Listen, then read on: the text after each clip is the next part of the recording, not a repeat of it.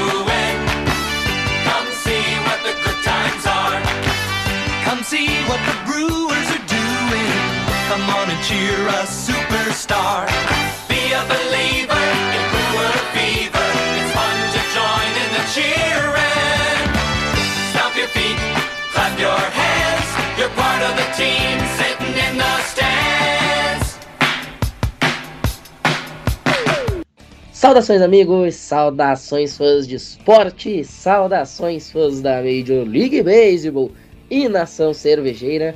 Que grande prazer, que grande alegria, que grande satisfação. Estamos chegando mais uma semana com o meu, o seu e o nosso Brilteco, depois aí de algumas semaninhas, ou melhor, alguns meses de hiato, né, Rodrigo Fidalgo? O último episódio tinha sido lá no finalzinho de maio, mas estamos de volta nesse dia 17 de julho para fazer uma revisão do que de melhor e de pior aconteceu na primeira parte dessa temporada da MLB e também falar um pouquinho sobre essa série contra o Cincinnati Reds, que para surpresa de absolutamente todas as pessoas no planeta, a gente conseguiu uma varrida e inclusive pela primeira vez na história, o Milwaukee Brewers consegue fazer dois jogos consecutivos vencendo de 1 a 0. Isso nunca havia acontecido, aconteceu esse ano. Então, Fidalgo, muito boa noite, muito bem-vindo de volta. E, senhoras e senhores que estavam com saudade do Brilteco, a primeira rodada chegou. Alô, muito boa noite, Matheus. Muito boa noite a todo mundo que está ouvindo a gente. É um prazer inenarrável estar de volta.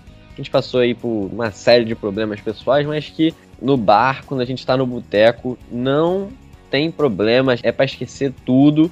Então, estamos aqui para falar de coisa boa e não, né, Matheus? Acho que não há momento melhor para a gente voltar com o boteco do que agora. O time tem cinco vitórias nos últimos seis jogos. Esses seis jogos foram contra os Reds, né? Foram três shootouts, como você falou, são quatro vitórias seguidas e líderes da divisão central da Liga Nacional com dois jogos de diferença, o que a gente passou aí por esse ato longe da liderança, porque a gente viu Reds disparando, Pirates disparando, mas o melhor elenco, pelo menos na minha opinião, está de volta à liderança. Então, vamos nessa que o Bruteco voltou, rapaziada. É isso. E a primeira rodada, como a gente sempre diz, é por nossa conta. Então, já estamos chegando aí para falar um pouquinho sobre isso. Porém, antes de dar início aos trabalhos, logo depois do Brewer Fever tem bloquinho de recados. E aí sim a gente parte para falar do que aconteceu até aqui na MLB em 2023. Não saiam daí. Come see what's brewing. The Milwaukee Brewers. Agora, o Fidalgon, a gente teve recentemente, né, lá no nosso grupo de WhatsApp, chegada lá do nosso grande Márcio, ele que tá ensinando o filho dele a ser torcedor do Brewers no meio de uma multidão de torcedores do Orioles. E por que eu tô falando disso, cara? Porque no mês que vem tem um certo domingo aí que é o dia de homenagear eles. Quem, Rodrigo Fidal? Os nossos queridos pais, não é mesmo, Matheus? Exatamente. E aí fica a pergunta: seu pai também é fã do Milwaukee Brewers da MLB? Bom, o filho do Márcio vai poder dizer que sim. Então, cara, fica a dica, tá? A loja Esporte América, ela tá aproveitando a proximidade daí do Dia dos Pais para te trazer uma oportunidade ainda melhor para trazer o teu pai para perto do hobby ou do esporte que você tanto ama. Porque lá, cara, tem muita coisa bacana e muita coisa muito boa, né? Produtos licenciados, oficiais, né? Lá da, da NFL, da MLB, da NHL, da NBA, inclusive boné, camiseta, moletom, bola e muito mais. Detalhes, senhoras e senhores. Para quem tem o pai que é um pouquinho mais básico, né? Gosta de coisa que não é muito chamativa, olha o spoiler, hein? Tá chegando uma coleção muito legal de artigos da NFL, né, que são aquelas camisas branca, cinza, preta, bem basicona, com o símbolo do time, tá? Então, isso aí daqui a pouquinho vai estar tá lá na loja, tudo licenciado pela própria NFL. Aliás, o Sport América é a única loja licenciada pela NFL aqui no Brasil. Tem direito a produzir esse tipo de material, né, com as logos dos times, com a identidade visual dos times. Então já corre ali na descrição do episódio, vai lá no site da Sport América e já garante o presente. E ó, tem condição especial, tá? Mas eu não vou dar spoiler para vocês saberem qual é a condição especial. Vocês vão ter que ir lá olhar, né, Rodrigo? Não, é, e copiem o, o filho do Márcio. Né? Infelizmente a gente não tem o nome do, do nosso guerreirinho, mas ele tava com a camisa do meu ídolo, Christian Erich, né? Que tá fazendo uma temporada absurda esse ano. Então copiem aí o nosso querido guerreirinho, mini, mini querido, e adquiram a camisa 22 com o nome Elite. Já é? Então corre lá no site da Esporte América e adquira, né? Porque vocês já sabem, se é esporte americano, é na Esporte América. Exatamente, façam como Marcinho. Eu não sei se o nome dele é Márcio, mas agora vai ser, né, no mesmo clima do se Vlad. falar de amor, fale como assim. no mesmo clima do nosso grande campeão do Home Run Trophy, né, do Home Run Derby, o Vlad Guerreiro, que antes de terminar o Home Run Derby tava conversando com o pai dele, né? Tipo, ó oh, pai, você ganhou antigamente, agora é minha vez. E aí o primeiro quando... pai e filho a, a ganhar, né? Exatamente. E aí Renato come... Russo fica feliz com isso. Não, exatamente. E aí começou a ficar uma disputa muito quente, né? Começaram a chegar perto ali, ele começou a gelar. Aí viu que realmente não ia dar para os Arena e ele começou a comemorar, ele falando com o pai mais um pouquinho. Foi uma cena muito bacana desse último All-Star Game. Mas enfim, a gente já falando até aqui de pais e filhos, por favor, não se atirem da janela. Depois da vinheta a gente volta para falar efetivamente do que aconteceu antes do All-Star Game, antes do All-Star Event. Não saiam daí. Come see what's brewing, the Milwaukee Bom, Rodrigo, o fato é que o Milwaukee Brewers era muito fácil e ainda continua sendo o grande favorito a ganhar essa divisão, dado o elenco, a qualidade desse time, né? Tudo que ele tem em relação a uma divisão que está enfraquecida neste ano, até mesmo considerando a queda vertiginosa lá do St. Louis Cardinals. Mas quando termina a primeira fase dessa temporada, o Brewers não liderava. Ele liderava era o incrível Cincinnati Reds, com uma farm que está se mostrando muito potente, com caras aí como o Hélio de la Cruz, principalmente, né, que subiu, pô, mandando bolinha lá em Júpiter, e é até maluco a gente pensar nisso, né? O Cincinnati Reds era um time que a gente dava como completamente morto antes de começar a temporada. E aí, cara, no último jogo, antes da parada pro All-Star, o Brewers consegue uma vitória magríssima de 1 a 0 que dá a vitória na série naquele momento e encurta a distância em relação a esse time de Cincinnati. Aí vem o All-Star, tudo isso, e quando a gente volta, a gente volta para enfrentar o próprio Cincinnati Reds. Aí acontece uma coisa mais louca ainda, que é uma varrida que absolutamente ninguém no planeta esperava, né? Mas eu acho que, falando especificamente dessa primeira fase, ninguém poderia imaginar que a campanha do Brewers seria tão fraca. Eu acho que eu posso usar essa palavra fraca porque a gente esperava que o time tivesse um pouquinho mais de vitória, né? Um pouquinho mais de vantagem. Mas pelo menos a equipe se mantém ali no limiar que lhe daria uma vaga nos playoffs e com o título da divisão, que é sempre importante para trazer o playoff para casa. É, eu não sei se dá para considerar uma campanha fraca, mas acho que dá para a gente falar que o caminho do Brewers foi, foi na descendente.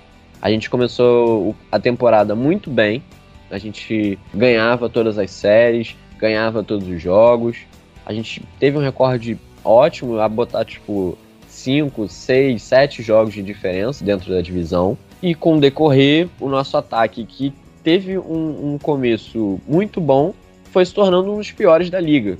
Se não fosse a melhora que o Yelich teve, esse ataque não estaria rebatendo. O Yelich tem sido o principal jogador do, do Brewers ofensivamente, isso é fato. Obviamente também temos que comentar a sensação que são da temporada atual, surpresa, Pittsburgh Pirates e Cincinnati Reds. Primeiro foram os Pirates que, cara, foram lá em Los Angeles e varreram os Dodgers.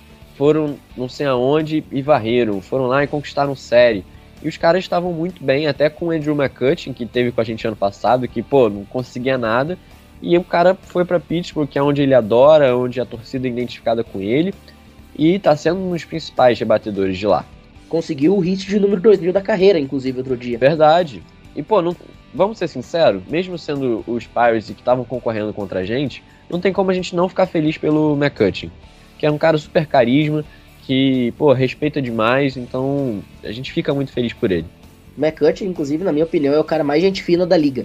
Tem um vídeo de um jogo desses aí do, do Pittsburgh Pirates, na, acho que na semana retrasada, que o McCutcheon, ele tava lá em Los Angeles e ele encontra uma família de torcedores do Pirates que mora em Los Angeles. E é uma família que nove anos atrás ele tinha dado a luva para aquele menino. E aí ele identifica o menino, né? O menino se identifica para ele, enfim, não sei exatamente como aconteceu, mas ele se reconhece, né? Ele reconhece o menino. E aí ele vai lá, troca uma ideia e tal. Poxa, que legal, toma aqui de novo e tal. Cara, eu acho isso muito bacana, porque mostra o quanto Sim. o McCutcheon ele é um cara que, além de tudo, ele é um cara que ele ama o jogo, né? E ele entende qual é que é o tamanho dele para a torcida do Pittsburgh Pirates. O McCutcheon talvez seja o grande ídolo da torcida do Pittsburgh Pirates desde Roberto Clemente. Não é exagero Sim, desse, a gente desse, desse beisebol atual, dos últimos anos para cá, com certeza, identificado. E ele ganhou MVP com o Pittsburgh Pirates. Sim, Não sim. é uma coisa que qualquer um faz, convenhamos. Então eu acho que o McCutcheon ele consegue personificar muito isso, né, do beisebol familiar e de toda essa questão que envolve né, o que é o, o beisebol e como você trata o beisebol nos Estados Unidos. É. E a gente teve também a ascensão do, dos Reds, que aí realmente era ainda mais inesperado do que o dos Pirates, porque, cara, um elenco muito jovem, já com arremessadores jovens, rebatedores jovens, e quando o L. de la Cruz sobe que era o, o prospecto número um da liga toda, cara, esse time muda. E muda o astral. Muda o astral da, da equipe e todo mundo começa a, a rebater, o time começa a ganhar. É, winning streak de não sei quantos jogos, de mais de 10 jogos. É um negócio absurdo, entendeu?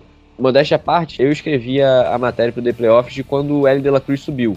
Eu escrevi. E aí eu escrevi no final do, do texto, tipo, se antes os torcedores de Cincinnati não conseguiam ver uma luz no fim do túnel, com a chegada do L de la Cruz, essa luz fica mais perto e um futuro brilhante.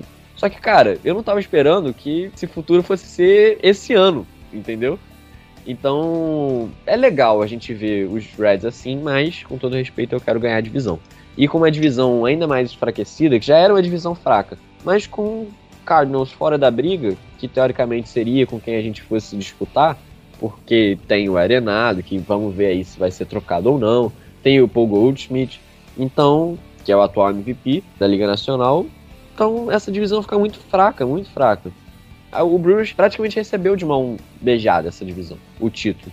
Então agora, mano, agora que a gente conseguiu reconquistar e a gente tem um melhor elenco que os outros. Pode ser que para os próximos anos, ano que vem, daqui a dois, três anos, os Pirates e Reds dominem tudo. Beleza, porque pode ser que aconteça mesmo. Mas esse ano Posso falar que é obrigação o título dessa divisão? É obrigação, mano. Também acho, concordo plenamente contigo.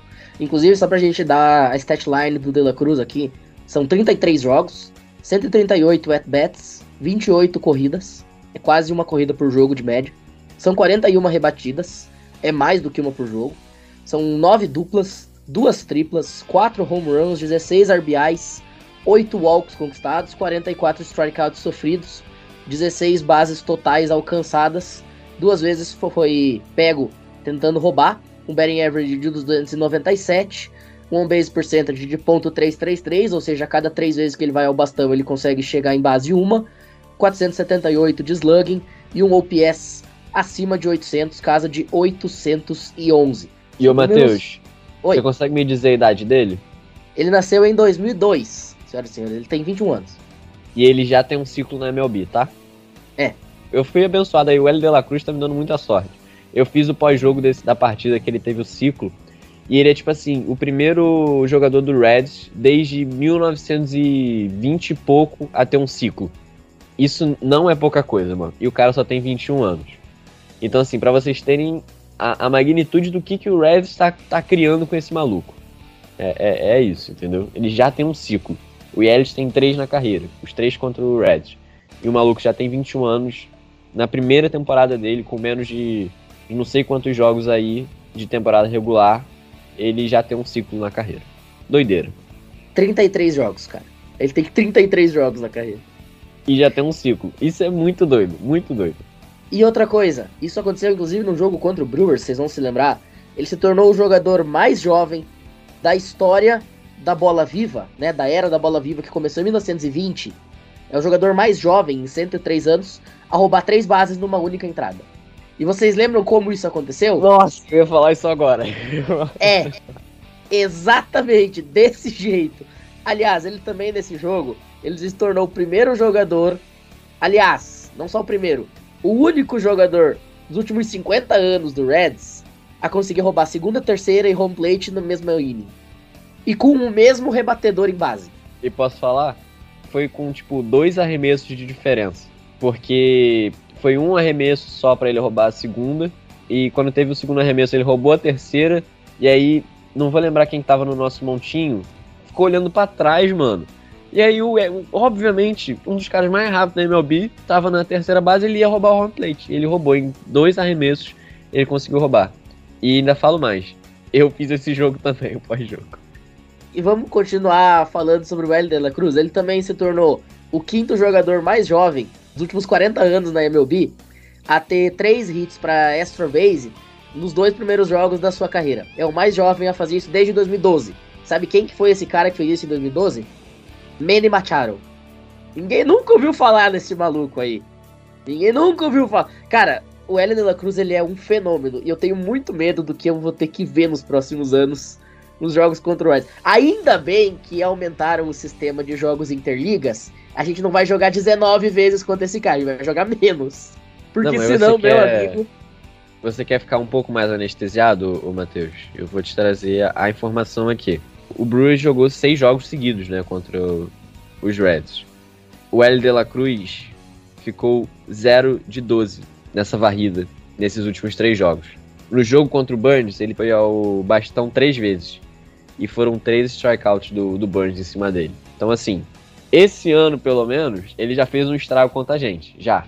Mas também, nesses últimos três jogos, ele não fez nada. Ficou 0 de 12. Então a gente conseguiu abaixar um pouco as estatísticas dele, porque senão estariam ainda maiores. Vamos lembrar, a gente falou do Andrew McCutcheon. O McCutcheon ele se caracterizou na sua carreira exatamente por ser um cara que, quando ele enfrentava o Brewers, ele matava o Brewers. Eu lembro que quando o Brewers contrata o Andrew McCutcheon, a televisão de Wisconsin, né, a Bell Sports Wisconsin, eles citam né, que o Andrew McCutcheon ele era o killer de Milwaukee. Né? Ele era o matador de Milwaukee. E o Hélio de la Cruz ele tá se encaminhando para ser algo aí nesse sentido. Né? Vamos, vamos torcer para quando a gente enfrentar ele, a gente ter sempre o topo da nossa rotação, porque eu não quero nem ver o Hélio de la Cruz jogando, por exemplo, contra o Colin Rea de novo. Eu não preciso ter essa experiência. A gente não precisa. E eu acho que, como a gente tá falando desse período aqui de, de pausa pro All-Star e essa um pouco dessa série pros Reds que a gente ainda vai se aprofundar, eu não sei se você vai concordar com o que eu vou falar, mas enfim, o Devin Williams foi escolhido All-Star, mas não foi, né? Ele escolheu não ir para ficar se preparando e tudo mais. E o Burns até foi. Só que ao contrário do ano passado, que o Burns estava tendo uma temporada, tipo assim, era para ser o titular no All-Star Game, ele não, não tá tendo essa temporada esse ano. E ficou no, no, no banco o jogo todo. O, o Burns não entrou no All-Star. Ele até tava lá, pô, que é legal você ter o seu jogador entrando no jogo e tudo mais. Mas ele não entrou. Até a Liga Nacional aí quebrou a, o jejum desde 2012. Finalmente a gente ganhou alguma, algum jogo de All-Star.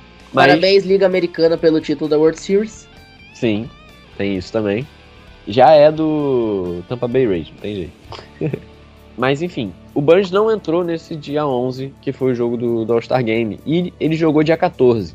Eu acho que se ele tivesse entrado, ah, por mais que seja só uma entrada, teria influenciado em alguma coisa nesse jogo contra os Reds, que era um jogo importantíssimo pra gente.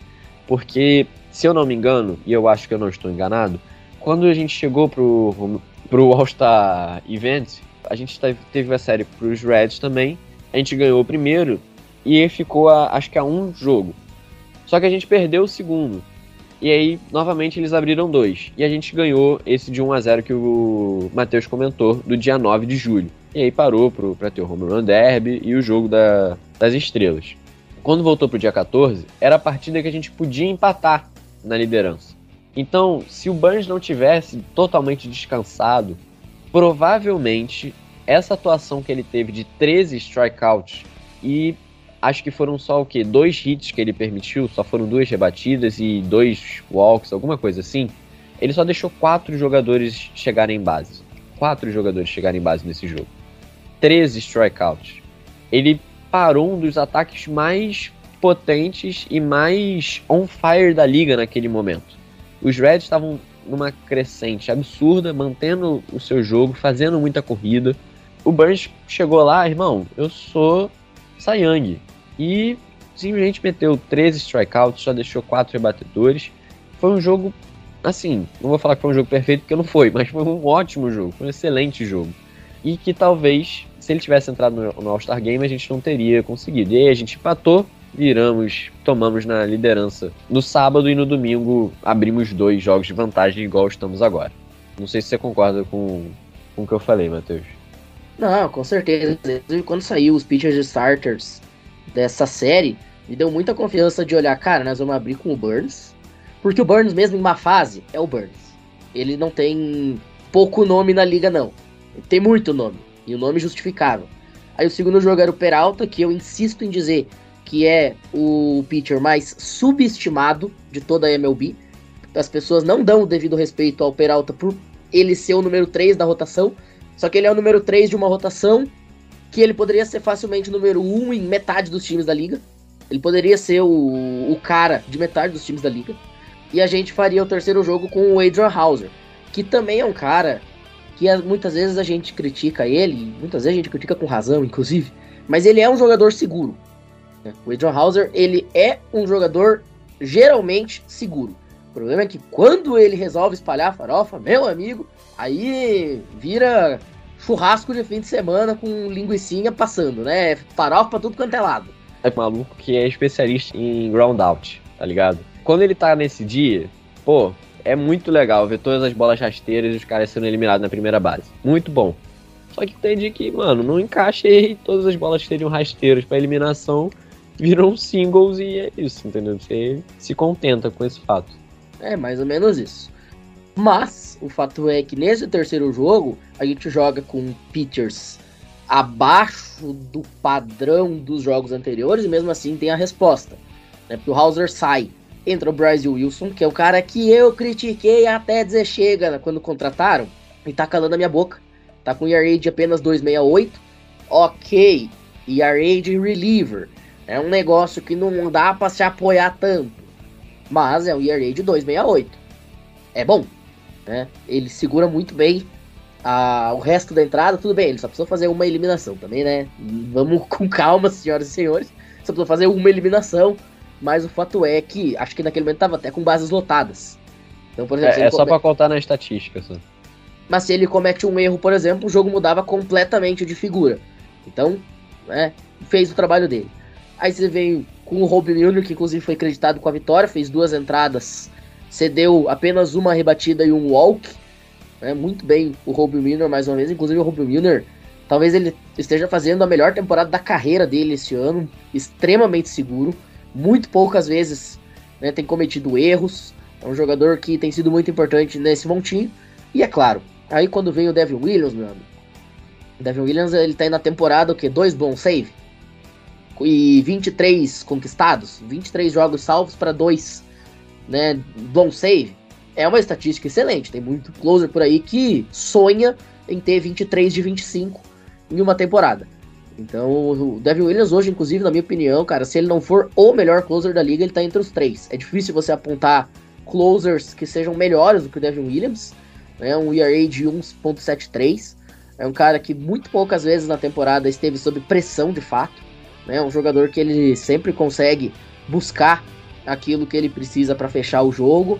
Então eu acho que o até a seleção dele pro All-Star se justifica muito nesse sentido, apesar de não ter ido jogar. É, o nosso bullpen começou muito bem, depois deu uma oscilada, mas agora se recuperou. E eu, cara, uma temporada de 162 jogos, você tem que ser regular. Você pode se dar o luxo de oscilar, igual por exemplo a gente comentava lá nos primeiros dessa temporada, que Brewers abriu uma gordura e podia dar essa oscilada, cair um pouco de produção.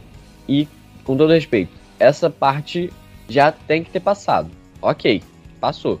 Agora se mantém aí, porque daqui a pouco os playoffs vão chegar e a gente sabe como foram os últimos anos de playoff. Tirando 2018 e 2019, não, 2019 já tava. Que entrava, aí ganhava a divisão. Chegava completamente frio, sei lá, parecendo que tava morando na Islândia e não conseguia fazer nada em playoff. Então, mano, eu prefiro que conquiste, beleza, mas que no último momento ali da temporada dê um gás. Ah, pode ser que não mude tanto? Pode ser, mas, irmão, tem que ter alguma coisa diferente dos outros anos. Porque esse elenco, a gente já comentou, é melhor, é um bullpen seguro, arremessadores bem, daqui a pouco o Woodruff volta, acho que é lá pra, pra setembro, não é? Mais ou menos? É, eu confesso que eu não vi essa informação. Enfim, daqui a pouco o Woodruff volta. Então, é uma pena que a gente não vá ter o Garrett Mitchell de volta, mas é importante que o Joe Wimmer continue jogando bem, mesmo que seja só defensivamente, ou que o Bryce Durang também volte e, ok, jogue também. Cara, o Monastério tem jogado bem, e tem um outro maluco que eu esqueci o nome agora, que também subiu recentemente. Não, não vou lembrar o nome. E o. Não sei se você tá vendo, o Ryura tá com excelentes números, tá? Excelentes números. Mas o Ryura é aquilo, né? É ótimo, muito bom pra Triple A e, e ruim pra MLB. Não sei o que, que, que faz com esse garoto. É, o Keston Ryura é o famoso jogador de quadruple A, né?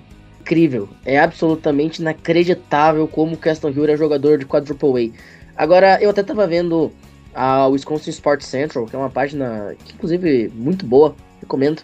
Para quem é torcedor meio full Wisconsin, assim que nem eu, né? É um moleque que ele fala de todos os esportes, né? Tanto do Packers quanto do Brewers, do Bucks e tal. E ele tava comentando essa questão do Keston Hyura, e eu achei muito interessante o que ele fala. O Keston Hyura, lá na AAA, nesse momento, senhoras e senhores, ele tá com um batting average de .306, tá? um batting average absolutamente sensacional, tá? Não é qualquer jogador que mete .300 de, de batting average. Ok, é AAA, mas tem jogador que não consegue nem .210 na AAA. Ele tá com 306. É, chegou inclusive a estar tá com 311 antes do último jogo, acabou baixando um pouquinho depois da partida contra o Louisville Bats ontem. Ele já fez 14 home runs, são 46 RBIs, um OPS de 965. Rodrigo, um OPS de 965. É, ele tá, tá realmente muito bom lá. Só que, cara, a gente fica nessa de tipo, pô, será que vamos chamar? Como é que ele vai ser? É o Tapia, Tapia, sei lá como é que fala o nome desse cara.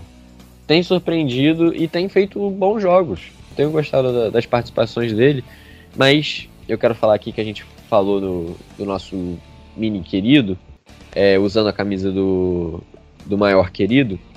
Não é o mais querido, porque nós odiamos o mais querido aqui nesse podcast. O mais querido nesse podcast é o mais odiado. Acho que é importante foi uma coisa que eu falei com, com o Matheus no off. E sim, eu irei puxar saco, mas dessa vez não é puxando saco, porque é um fato.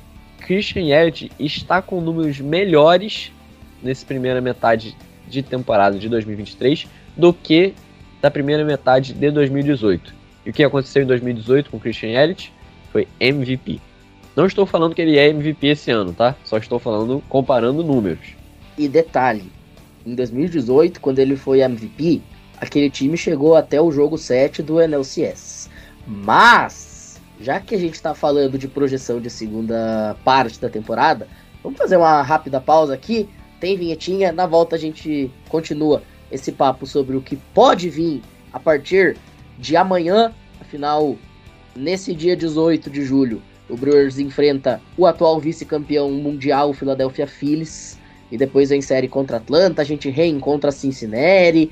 Enfim, tem muita coisa legal pra gente comentar sobre essa segunda parte. Também dá uma passadinha aí no nosso palpitômetro, porque a gente adora falar e a gente vinha numa streak maravilhosa até que a gente parou de fazer o programa. Mas enfim, isso tudo é papo depois da vinheta. Come see what's brewing. The Milwaukee Brewers. Agora, Rodrigo, 2018 foi aquela temporada maravilhosa do Christian Yelich. O Brewers só não foi pra World Series porque decidiram escalhar o.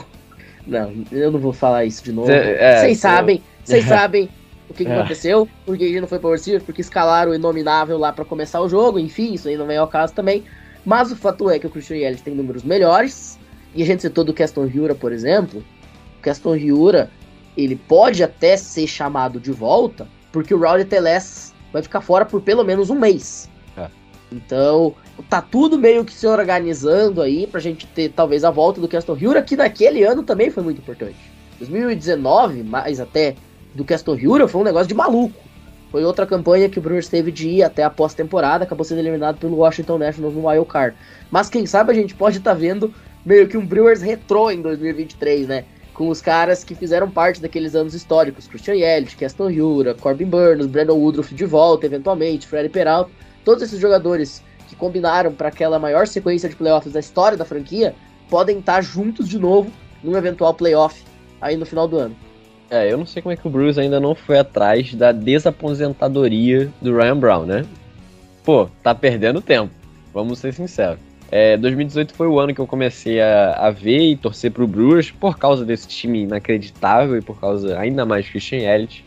Então, assim, eu não sei quando na minha vida que eu sonhei em chegar aqui e falar que os meus dois times lideram as suas respectivas competições, entendeu? O meu Botafogo, pô, eu não, eu não posso estar mais feliz com o que está acontecendo e o Bruce liderando a divisão. Então, eu não sei quando que isso ia acontecer e eu não sei se você sabe ou a galera sabe, Botafoguense é muito supersticioso. E a gente descobriu que o ano de 1995, o último ano que o Botafogo foi campeão, é um ano gêmeo ao de 2023. Então, tipo assim, as datas caem nas mesmas coisas. O dia 30 de julho de 1995 também caiu num domingo. Então, é são anos gêmeos. E além disso, tem outras coincidências. O Fluminense foi campeão carioca de 95, foi campeão carioca esse ano. A Imperatriz Leopoldinense foi campeã em 95 do Carnaval e voltou a ser campeã nesse ano. A final Ah. da Copa do Brasil de 95 foi Grêmio e Corinthians. Corinthians vai fazer a semifinal com São Paulo, Grêmio com Flamengo. O Corinthians com um time horrível está na semifinal do- da Copa do Brasil. E o Botafogo ganhou do Santos na final de 95, com um gol do Túlio. E a, a- uma das últimas rodadas do campeonato é contra o Santos, acho que é a 35 E se o Botafogo mantiver a distância, pode ser que seja campeão em cima do Santos. Irmão, eu não quero pensar sobre isso agora, mas só tô falando, são anos gêmeos, então eu torço também para que 2018 e 2023 tenham coisas parecidas aí pra gente poder também ter uma superstição. E aí, só trazendo aqui os números, em 2018 o Yelich teve uma excelente primeira metade de temporada, mas foi a segunda que deu ele o prêmio de MVP, porque a segunda metade de temporada dele foi extraordinária. Os números que eu vou trazer aqui são antes do, do All-Star Game, quando parou pro All-Star, tá? Então não tá atualizado em home run, porque ele já teve dois home runs agora contra os Reds depois da pausa.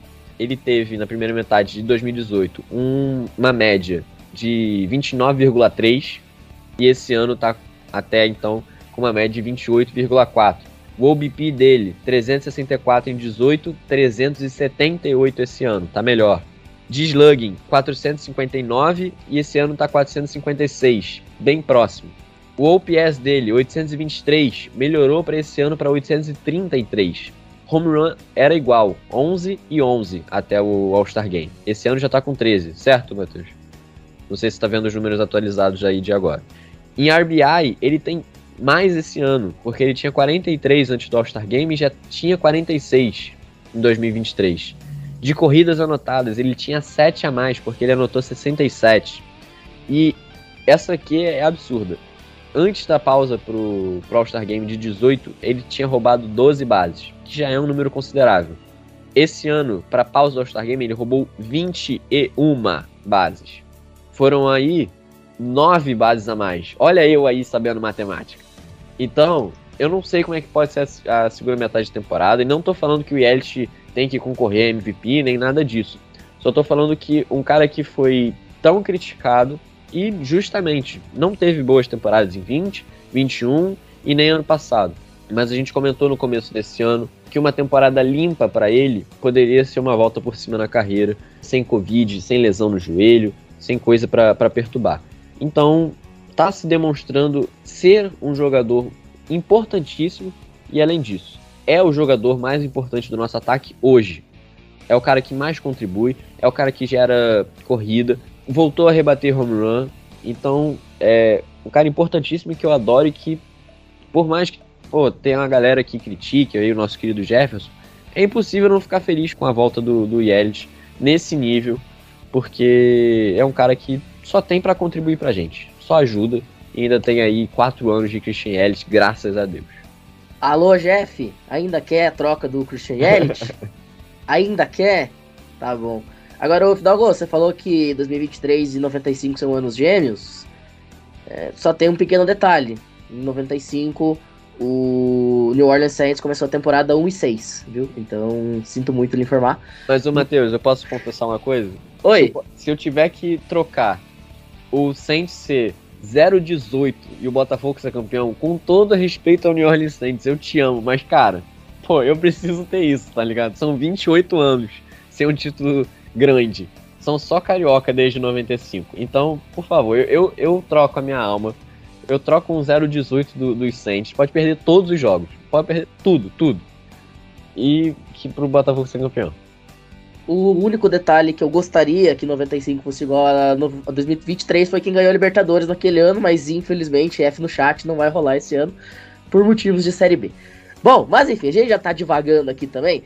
Agora, teve um episódio, não vou lembrar qual, evidentemente, mas teve um episódio aí antes né, da gente fazer esse ato que a gente falava, cara, o jogador defensivo é, na parte do outfield, né, que talvez seja o melhor jogador da MLB nesse ano, nesse quesito, é o Joey Wimmer. E o Brewers ele fecha a primeira parte da temporada sendo o time número um do país em corridas salvas. E a gente citou, cara, você já imaginou se o Joey Wimmer aprende a rebater? Se ele aprender a rebater, esse maluco vai ser um fenômeno. Pois bem, senhoras e senhores, ele aprendeu a rebater. O Joey Wimmer ele já é um dos líderes desse time em home run, já tem 12 na temporada, né? É o vice-líder no, campo externo, só fica atrás do Yelich por um. Então, cara, ele era um jogador que só conseguia bater em linha, só conseguia bater em field single, no máximo ali naquela zona intermediária do campo. Aprendeu a ter potência. Então agora a gente tem um cara que muito provavelmente vai ser o ganhador de uma luva de ouro, e se não ganhar a luva de ouro, tá errado né? A gente tem que bater panela lá na, em Nova York. Mas, além de ganhar uma luva de ouro, que hoje me parece muito plausível e ele me parece o grande candidato no campo externo, talvez a gente possa estar tá vendo o nascimento de um fenômeno no bastão. Quem sabe o novo Ryan Brown usa mullet dourado aí, ó. É um loiro. Pois é. E eu acho que, obviamente, agora, eu acho que é aquela nossa previsão que o o Rook of the Year sairia daqui de Milwaukee, acho que não vai se concretizar porque o Corbin Carroll tá acabando com a temporada. E o Garrett Mitchell machucou, porque o Garrett Mitchell, naquele sim, momento. Poderia... Sim. A temporada que o Garrett Mitchell tinha até se lesionar, ele, era muito factível ele ser o Rook of the Year. Sim, com certeza. E também com a lesão e o Corbin Carroll detonando em, em Arizona, não tem muito que a gente possa fazer. Mas, mesmo que não saia daqui, é muito bom a gente ter esses caras que a gente sabe que vai poder contar pro futuro e ver a evolução deles já no primeiro ano. Obviamente, esses caras não são o L de la Cruz da vida, que a gente estava comentando do, dos Red. Porque o L de la Cruz é um fenômeno geracional, que nasceu e com 21 anos em 33 jogos ele já tem um ciclo. Isso não vai acontecer, rapaziada. Mas a gente pode ter vários jogadores ótimos. Joe Wimmer, a gente ainda tem, tem muito espaço para o Wimmer crescer, tem muito espaço para o Turan crescer. A gente tem que lembrar que a gente ainda tem o Sal Frelick que está jogando. Então, acho que ter essa segurança de jovens jogadores e que são muito bons hoje, que têm contribuído igual o Joe Wimmer contribuiu nessa temporada e com muito espaço ainda para evoluir, dá uma segurança de futuro para aqueles dois, três anos que a gente comentou no início do programa, ser de uma coisa que, pô, seja uma ótima briga de divisão e que faça a nossa divisão evoluir. Porque, pô, é muito legal a gente estar tá sempre candidato a, a, ganhar, só que numa divisão fraca. quanto mais a nossa divisão for forte, o nosso time vai ser forte também. Então, acho importante também que a gente considere isso de ter jovens talentos aqui também, além de que, pô, a gente produz muito ótimos pitchers e tudo mais, a gente começa a produzir ótimos rebatedores também. Assim o nosso time fica fortalecido e com expectativas e esperanças para um futuro melhor que a gente pode já ter esse ano com o Joe Wimmer e para os próximos também, para ser uma divisão central excelente. E a gente deixa a pior divisão da liga lá, que é a central da americana, que essa é muito ruim, isolada lá, porque é sempre ou a gente ou eles os piores. É, exatamente. Isso quando não são as duas piores. Bom, vamos chegando ao finalzinho desse episódio. Vamos falar bem rapidamente sobre essa série que começa amanhã, no dia 18. Amanhã, o Brewers vai até a Filadélfia para enfrentar os atuais vice-campeões mundiais. Inclusive, nesse jogo da terça-feira, Julio Teheran enfrenta Austin Nola. Né? É um confronto super equilibrado. Confronto super equilibrado. Austin Nola contra o Julio Teheran. Eu tô até com medo. Na quarta, vem Christopher Sanchez enfrentando Wade Miley. Aí já é um confronto que eu sou mais o Wade Miley contra o Christopher Sanchez. E fecha na quinta-feira Corbin Burns contra Taylor Walker. Não preciso nem dizer qual que é o melhor jogador nessa dupla aqui. Mas falando especificamente da terça-feira, nós vamos ter que suar sangue para ganhar do Austin Nolan.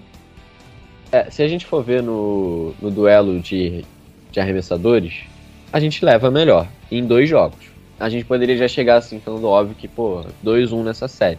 Acho que pode acontecer, mas assim como nós estamos a três vitórias seguidas, os filhos também chegam com três vitórias seguidas e eles ganharam dos padres em casa. Foi em casa. Eu ia falar que era et padres, mas não foi não. Ganharam na Filadélfia e vão continuar na, na Filadélfia. Cara, os filhos começaram oscilando muito a temporada, mas já recuperaram, estão positivos, estão 51-42. A gente está 52-42. Então, vai ser um confronto muito bom. Acho que até foi hoje que eu vi a MLB postou, tipo, ah, confrontos para você ficar ligado nessa semana. E tava lá o nosso contra eles.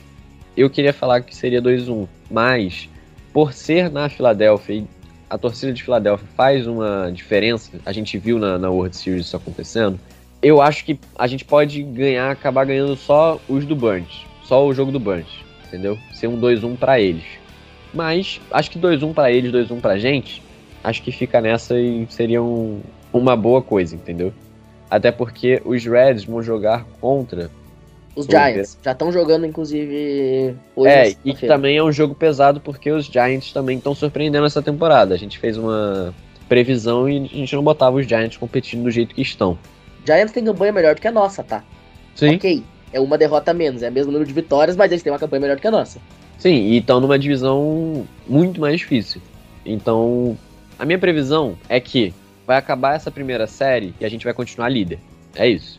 E aí, contra o Atlanta, aí seja o que Deus quiser, meu amigo. Porque contra a Atlanta vai ser. O negócio vai ser pesado. Inclusive, o Giants, se fizer a boa, ajudar nós e ganhar essa série do Reds, dependendo da combinação lá de Orioles e Dodgers, o Giants pode assumir a liderança da divisão. É um jogo e meio a diferença. E ambas as séries são séries longas. Então, quem sabe a gente pode ter aí, por exemplo, um swap na liderança da divisão oeste da Liga Nacional, enquanto que o Arizona, apesar de estar tá numa campanha muito boa, acabou tendo uma quedinha, né? A Arizona ficou durante um bom tempo sendo líder, hoje já está dois jogos atrás em relação aos Dodgers e meio jogo atrás em relação ao time de São Francisco. São quatro derrotas consecutivas, apenas duas vitórias nos últimos dez jogos. Então, a Arizona vem num momento de bastante instabilidade, mas vamos ficar de olho no que, que acontece lá em Baltimore e aqui em Cincinnati. Quem sabe né, o time de São Francisco faz a boa aí para nós também.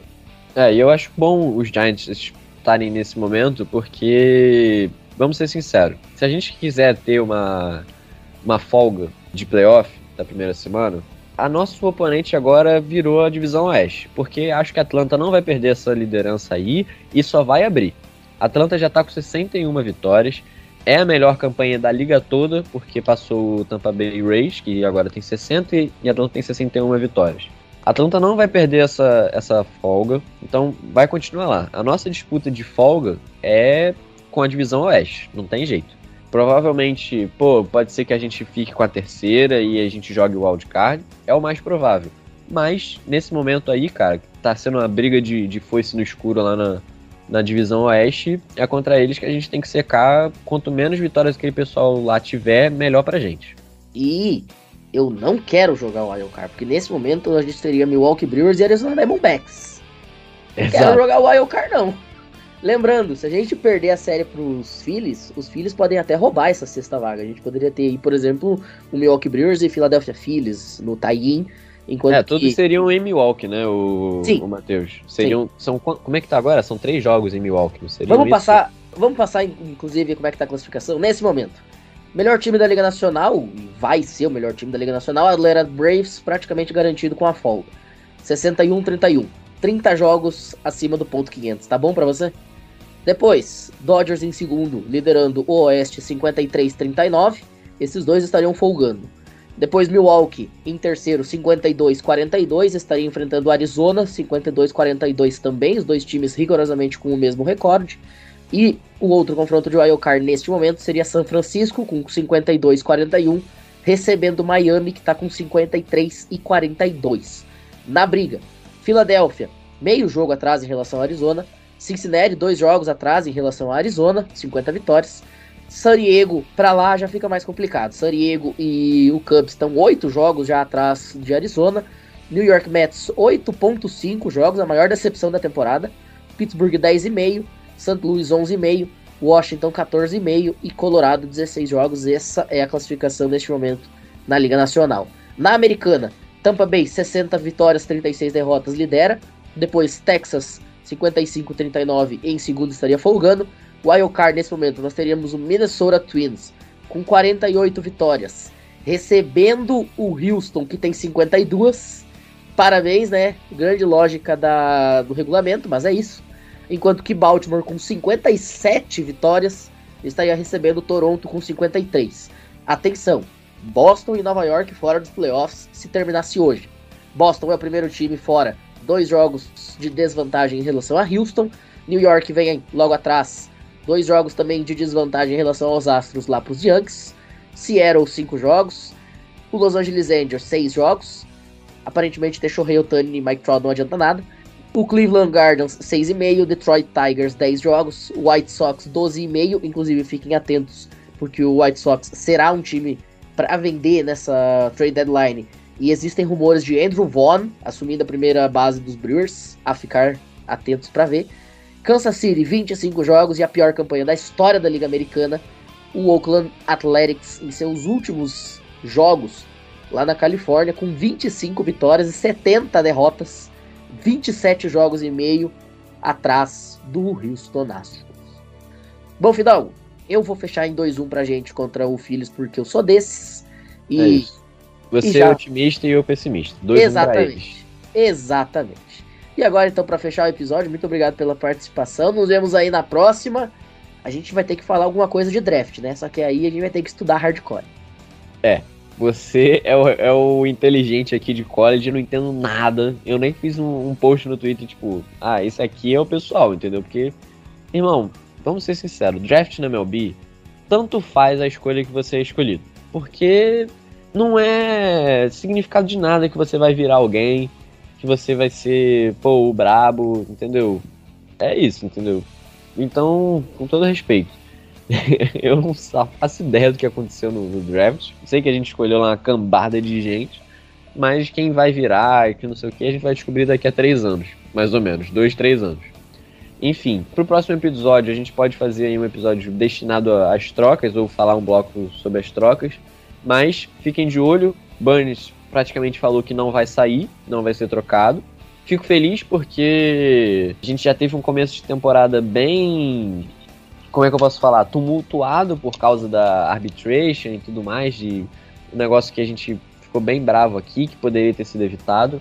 Mas se ele não vai ser trocado, e aí a gente, sei lá, o que vai fazer na free agency, vai negociar para ele ficar ou se ele vai embora, mas eu prefiro que fique, que a gente tenha alguma chance nessa janela.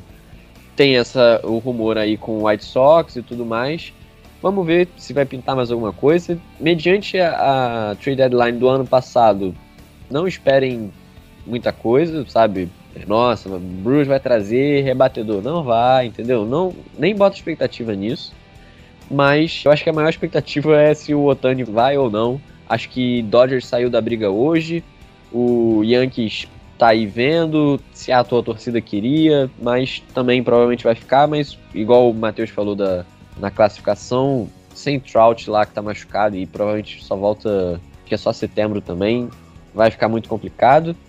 Nova York, sei lá o que vai fazer, mas só para fazer o, um comentário da, da classificação que você fez, tô gostando demais desses playoffs. Acho que, que deu uma diversificada legal na liga. E é bacana você ter novos times, a liga fica mais forte, mais galera acompanhando. Então, bem legal. Espero, por favor, Bruce, que seja a Seed 2, porque eu não quero, tipo, ah, passou do wildcard, quem vem depois? Atlanta Braves, toma. Pô, não, deixa a gente pegar o Atlanta Braves, sei lá, na NLCS hipotética da vida, que aí a gente já vai estar tá feliz de ter chegado lá. Não deixa a gente perder na segunda rodada, entendeu? É isso. E a NLCS é sete jogos, então daria para jogar duas com o Burns, duas com o Woodruff e uma com o Peralta. Então você já tem cinco jogos com pitchers, né, que dá para você confiar. Eu não quero ir pro playoff com Colin Rea, pelo amor de Deus. Bom, Vidal, é isso. Dito isso, a gente vai ficando por aqui. Muito obrigado pela participação. Todo mundo que ouviu a gente até aqui e até a próxima. Valeu!